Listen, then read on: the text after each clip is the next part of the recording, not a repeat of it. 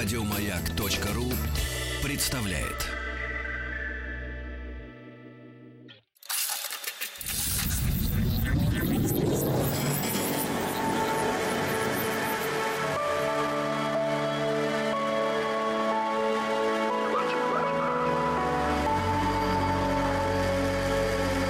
Стаховский лайф на маяке.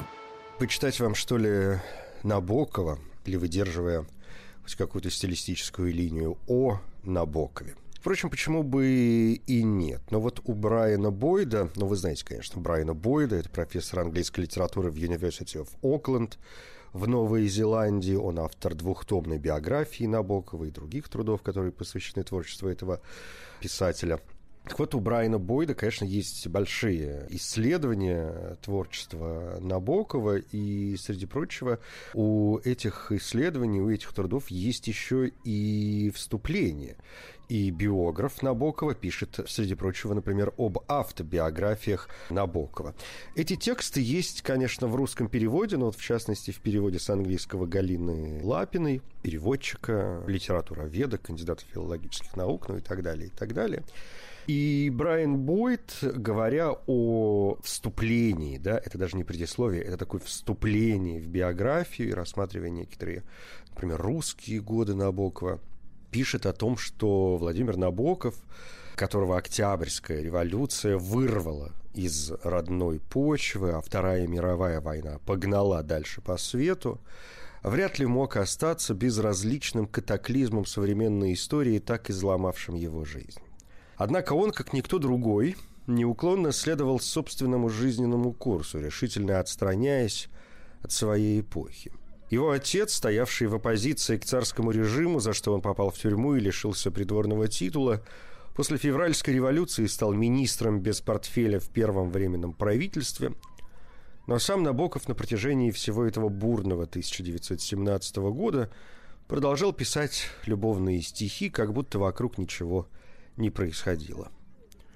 В ночь, когда большевики штурмовали Зимний дворец, он, закончив очередное стихотворение, сделал следующую запись. Пока я писал, с улицы слышалась сильная ружейная пальба и подлый треск пулемета. Владимир Набоков родился в старой, сказочно богатой аристократической семье. В 17 лет он унаследовал самую великолепную из принадлежавших семейству усадеб, построенную в XVIII веке для князя Безбородка, министра внешних сношений при Екатерине II. Вскоре, однако, революция и эмиграция оставили Набокова без средств к существованию, и он вынужден был зарабатывать на жизнь литературным трудом. Его читателями в то время были менее миллиона обездоленных и разбросанных по свету русских иммигрантов. К концу 30-х годов Набоков с женой оказались в бедственном положении, без щедрой помощи благотворительных организаций и таких поклонников, как Рахманинов, им вряд ли удалось бы выжить и тем более бежать от Гитлера в Соединенные Штаты. В Америке их ждала более благополучная, хотя и весьма скромная жизнь, до тех пор, пока Лолита не принесла тогда уже 60-летнему Набокову состояние. Оставив место профессора Корнельского университета, Набоков возвратился в Европу и обосновался в Швейцарии. Здесь, в роскошном отеле, где его обслуживала целая свита ливрейных лакеев, вместо 50 домашних слуг его детства, он мог спокойно продолжать работу, словно бы исторические потрясения его не задели. Каждое действие личной драмы Набокова разыгрывалось в разных самых неожиданных декорациях.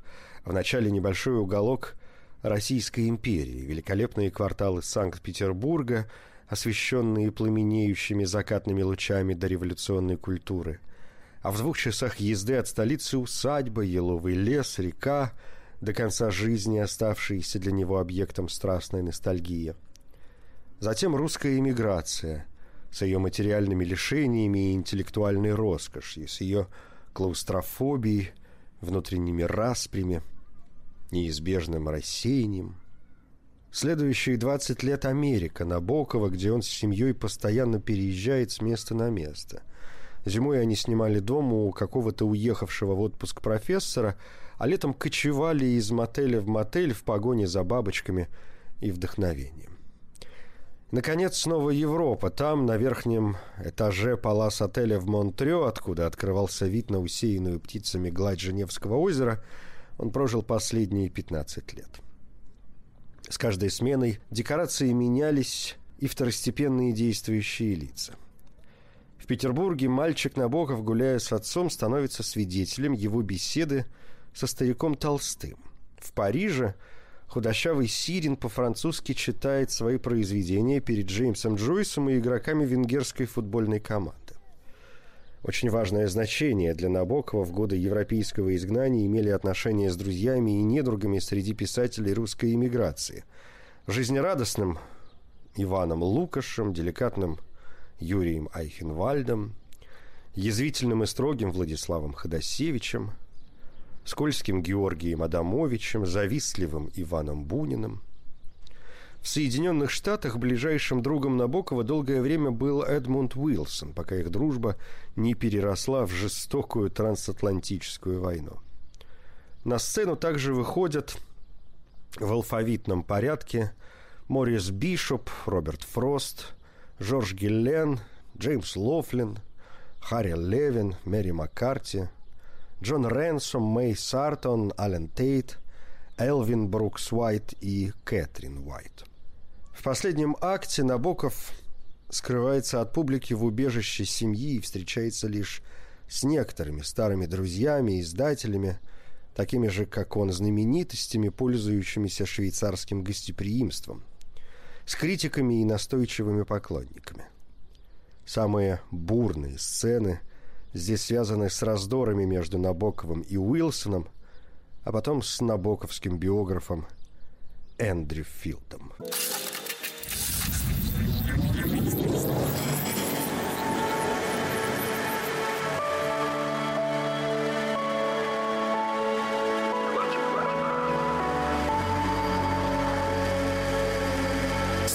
Стаховский лайф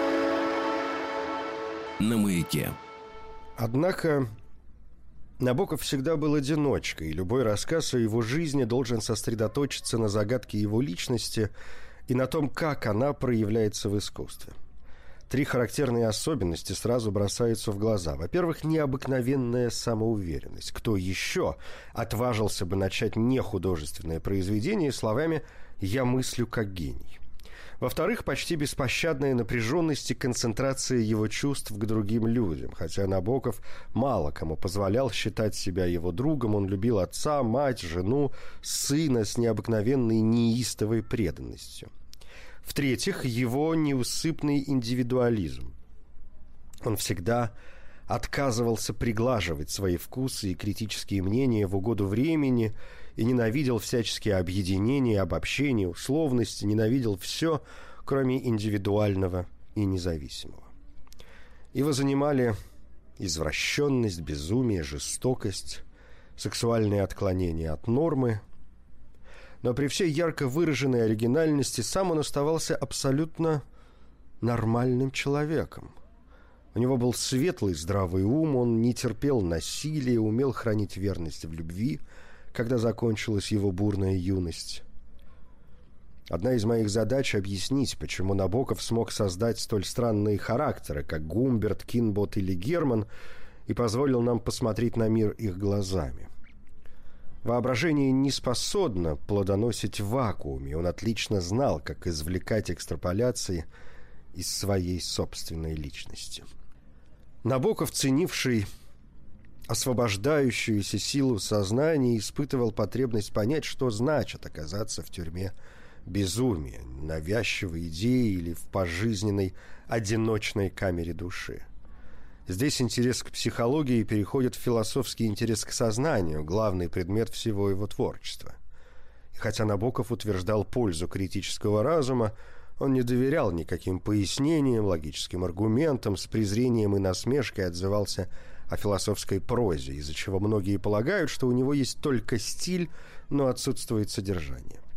На самом же деле он был глубоким мыслителем в гносеологии, в метафизике, в этике и в эстетике. Я пытаюсь проследить развитие его философских взглядов, очертить их сложившуюся систему и выявить, как они повлияли на его творчество. Для этого необходимо объяснить обманчивую стратегию Набокова писателя. Читать Набокова все равно, что сидеть в комнате, откуда открывается вид на пейзаж, почему-то кажущийся нам миражом, словно бы хитро подрагивающим на солнце и заманивающим к себе. Некоторые читатели опасаются, что их выманивают из дома только для того, чтобы подставить ножку на пороге. На самом же деле Набоков хочет, чтобы хороший читатель, переступив через порог, попал в этот мир и насладился его подробной реальностью. Хороший же перечитыватель, который не боится идти дальше, находит еще одну дверь, скрытую в том, что прежде казалось трехмерным пейзажем. Дверь в иной, запредельный мир. Мне хотелось также поверить гармонию набоковской жизни, гармонию между жизнью и его искусством, не утаивая несоответствий. Как мог человек, столь преданный своему искусству и искусности искусства, так серьезно заниматься естествознанием и с головой уходить в липидоптерологию? Как можно было так страстно любить литературу, живопись, абстракцию и узоры шахматной игры и одновременно считать музыку произвольным нагромождением варварских звуков? Набоков восхищался военной доблестью и был непримиримым противником большевиков и Гитлера. Как же он мог думать, что пойдет добровольцем на войну, гражданскую или Вторую мировую, только если линия фронта будет проходить поблизости от тех мест, где живет его возлюбленная или водятся новые бабочки? Как он с его несокрушимой верой в демократию мог никогда не участвовать в выборах? Набоков заявлял, что он ничего не знает о социальных классах, и в то же время он мог вспомнить через 20 лет не только уборщицу в лаборатории, где когда-то работал, но и ее рассказы о домашних неурядицах. Почему в таком случае многие считают его снобом? Подобные кажущиеся противоречия можно разрешить. Набокова глубоко занимала судьба – и каждое важное отступление в его собственной жизни, кажется, было чуть ли не подготовлено заранее для того, чтобы дать возможность его талантам раскрыться. У него были идиллические детство и юность, но уже тогда, в юности, он писал стихи о горечи утраты, о тоске по безвозвратно ушедшему счастью, о памяти утешительницы. Но он и представить себе не мог, какую силу обретут эти чувства после революции.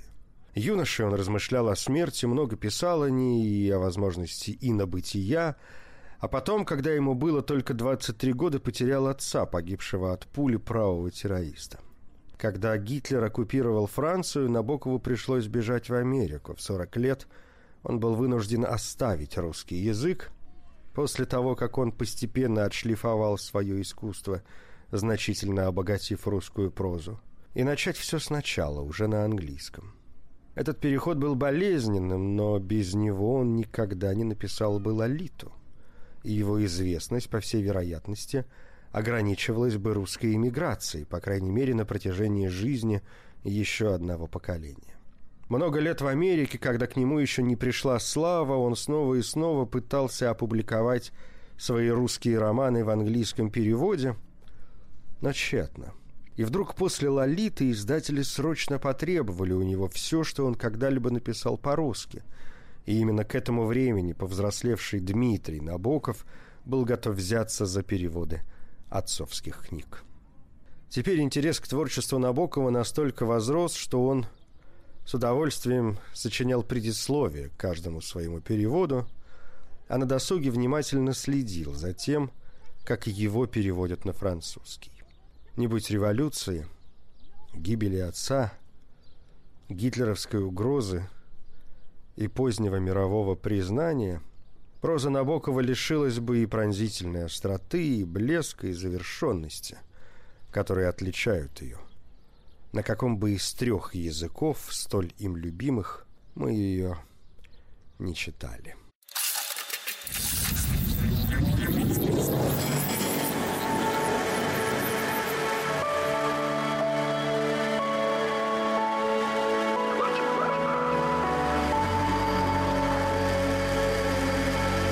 Стаховский лайф на маяке.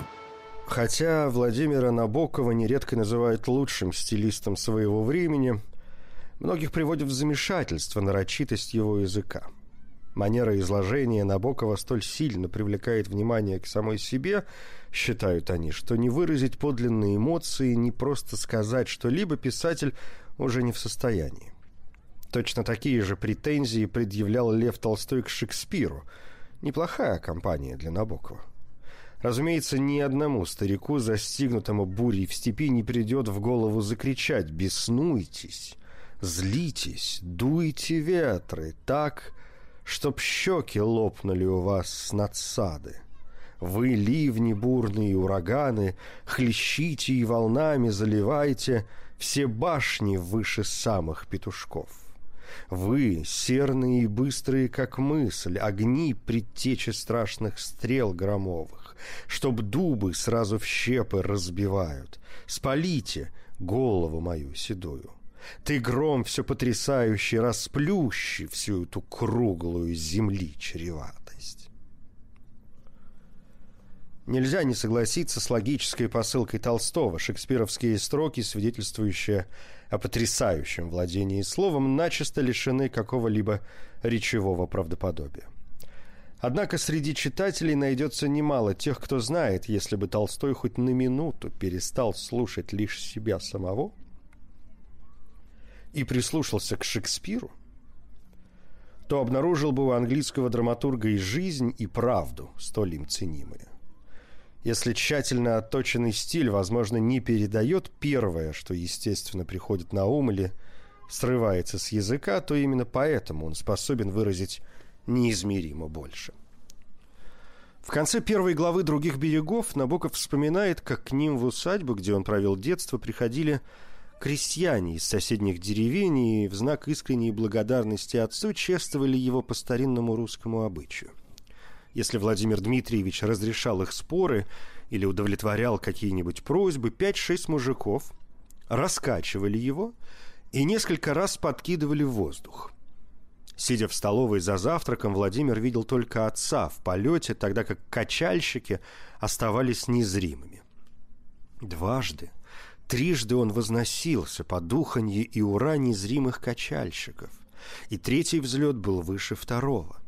И вот в последний раз вижу его покоящимся навзничь, и как бы навек, на кубовом фоне знойного полдня, как те внушительных размеров небожители, которые в непринужденных позах, в ризах, поражающих обилием и силой складок, царят на церковных сводах в звездах, между тем, как внизу одна от другой загораются в смертных руках восковые свечи, образуя рой огней в мрении ладана, и иерей читает о покое и памяти, и лоснящиеся траурные лилии застят лицо того, кто лежит там, среди плывучих огней, в еще незакрытом гробу. Некоторым читателям настолько понравится эта фраза, что они доверятся ее автору. Другим она может показаться тур де форс, слишком искусной, чтобы предполагать какой-либо отклик, кроме смиренного почтения. Тем же, у кого нет пока никакого мнения, я хотел бы сказать, что, вероятно, правы первые несмотря на то, что сцена в церкви, которая внезапно проступает под синими небесными сводами, по своей природе лишена конкретности, Набоков на самом деле предвосхищает, и внимательный читатель это сразу почувствует, а иной читатель других берегов поймет постепенно, предвосхищает определенный момент собственной жизни, который ему предстоит пережить позднее. Тот день, когда он будет смотреть на отца, лежащего в открытом гробу. Хотя образ парящего в небе человека, казалось бы, начинает отрываться от исходной ситуации, нет ничего случайного или искусственного в том, как от фигуры, покоящейся навзничь и как бы навек в небе, фраза соскальзывает вниз, к мертвому телу среди цветов. Даже когда Набоков видит траурный обряд, он полувозвещает бессмертие своего отца. уподобляя его тем внушительных размеров небожителям, которые в непринужденных позах парят в звездах. Но магия стиля бессильна против фактов, тело все еще лежит неподвижно в церковном пределе. Огонь свечей расплывается, потому что в глазах молодого Набокова слезы. Заканчивая таким образом эту главу, Набоков отдает дань любви своему отцу, как это по-своему делали мужики, самый старый из которых продолжал чтить память о Владимире Дмитриевиче более чем через 60 лет советской власти. Владимир Дмитриевич погиб как герой, сраженный пулей в схватке с двумя террористами-черносотенцами, когда смело бросился на защиту своего главного идеологического противника по кадетской партии – скольжение набоковской фразы от благодарных мужиков к отпеванию отца предвосхищает непреложную истину, что самой своей смертью Владимир Дмитриевич доказал правоту тех, кто столь высоко ценил его при жизни. На протяжении других берегов Набоков снова и снова возвращается к гибели отца, возвращается украдкой, как если бы это была рана, о которой невозможно забыть, а прикосновение к ней почти невыносимо. Для Владимира Набокова любовь самых близких людей, отца, матери, жены, ребенка, настолько преисполняют душу, что все прочие чувства перед ней меркнут. Узкий луч любви, который освещал его жизнь, имеет важное значение и в прозе Набокова. Либо положительное – Федор и Зина, Круг и его сын, Джон и Сибил Шейд. Либо отрицательное, когда жизнь без любви приводит к одиночеству и отчаянию – Смуров или Кинбот или к замене ее губительными мнимыми суррогатами Рекс и Магда, Гумберт и Лолита. Поскольку любовь так много значит для писателя, не менее значима и ее потеря. Круг, его жена и сын, Федор и его отец. Но он научился у родителей переносить несчастье с достоинством и, рисуя отца высоко в воздухе, Набоков намекает на свое личное горе с самообладанием, усвоенным еще в детстве. Соблюдение внешней формы и кажущаяся отстраненность ни в коей мере не ослабляют эмоции. Он просто понимает, что даже боль утраты, боль настолько сильную, что она не утихает всю жизнь, нужно переносить мужественно, не теряя присутствия духа. Некоторые полагают, что раз стилистическая оригинальность Набокова так постоянно заявляет о себе, то значит ему нечего предложить кроме стиля. Я же считаю более убедительным другое объяснение. Набоковский стиль столь резко выступает на первый план, потому что он глубоко переосмыслил писательское искусство и смог благодаря этому выразить всю оригинальность своего ума.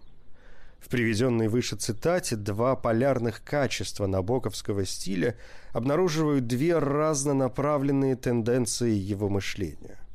С одной стороны, Набоков признается в своей врожденной страсти к независимости. Он чтит неповторимую индивидуальность предметов, то, что не поддается обобщению и лишено расплывчатости обычного. Он ценит непредсказуемость момента, капризную неожиданность, которая может пустить под откос железный механизм причины и следствия. Он славит способность мысли свободно перемещаться внутри настоящего. Под воздействием всех этих импульсов стиль превращается в постоянную декларацию независимости, и в этом случае главное для него – безудержное движение мысли вместе с фразой, которая переносится с летнего неба под своды церковного храма и отказывается вернуться назад. С другой стороны, Набоков придает большое значение не вычленению отдельных элементов, а именно их сцеплению, тому узору, который возникает из новых их сочетаний. Его завораживает и занимает случайная гармония момента, причудливый артистизм мимикрии в природе, излучены времени и судьбы, узоры, таящиеся в памяти. Когда новая сцена начинает разворачиваться под прозрачным покровом сравнения, может показаться, что писатель просто поддался минутной прихоти. Однако не успеет закончиться фраза, как мы уже понимаем, что автор никогда не терял контроль над собой. И читая дальше другие берега, что образы церкви и отпевания образуют часть центрального тематического узора книги. Вновь и вновь Набокову видится признаменование гибели отца, неявное, но настойчивое, словно ему ничего не остается, как воссоздавать коварные извивы судьбы. Независимость и взаимосвязанность элементов в мышлении Набокова играет роль дополняющих друг друга сдвоенных полушарий. Он отыскивает узор в музыке фразы и в магии анаграмм, в токах времени и ткани Вселенной. Он стремится к независимости во всем, от ощущения собственного «я» до философии истории, от политических и эстетических взглядов до постижения лица или дерева.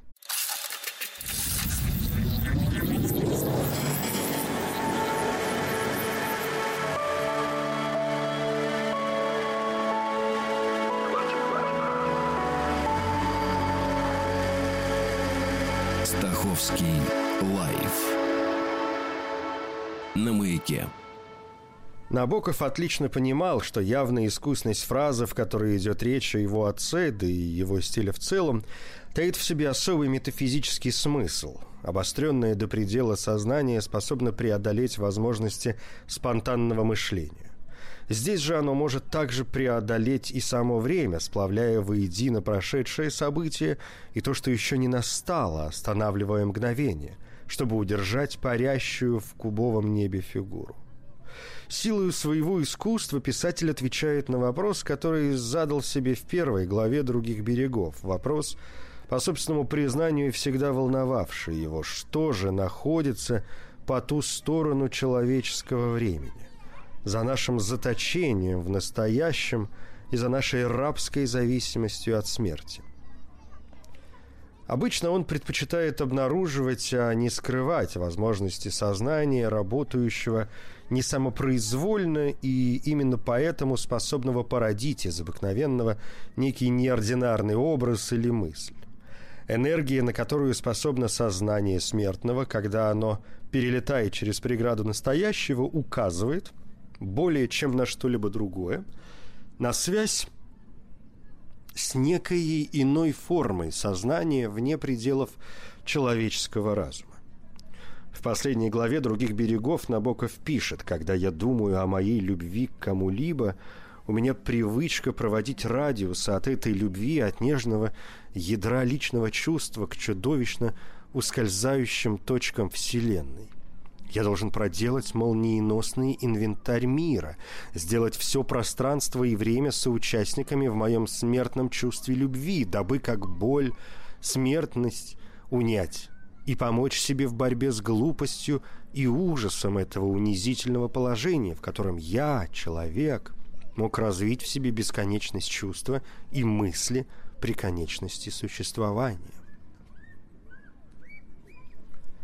Здесь заявлена проблема, в которой Набоков обращается во всем своем творчестве.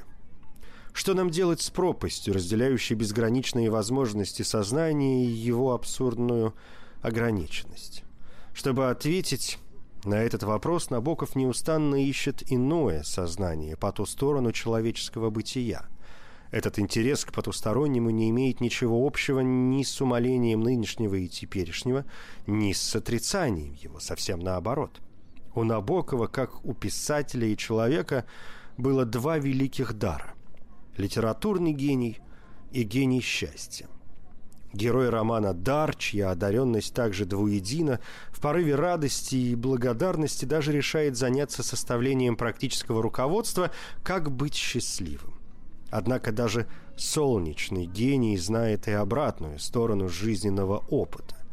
Ибо если в этом мире есть место счастью, то здесь же уготована и боль утраты. Так пишет Брайан Бойд в своем вступлении в биографию Владимира Набокова, биограф Набокова об автобиографиях Набокова и в этом отрывке то, что касалось, конечно, отрезка, который можно обозначить как русские годы. А это «Объект-22». Я Евгений Стаховский. Спасибо. Еще больше подкастов на радиомаяк.ру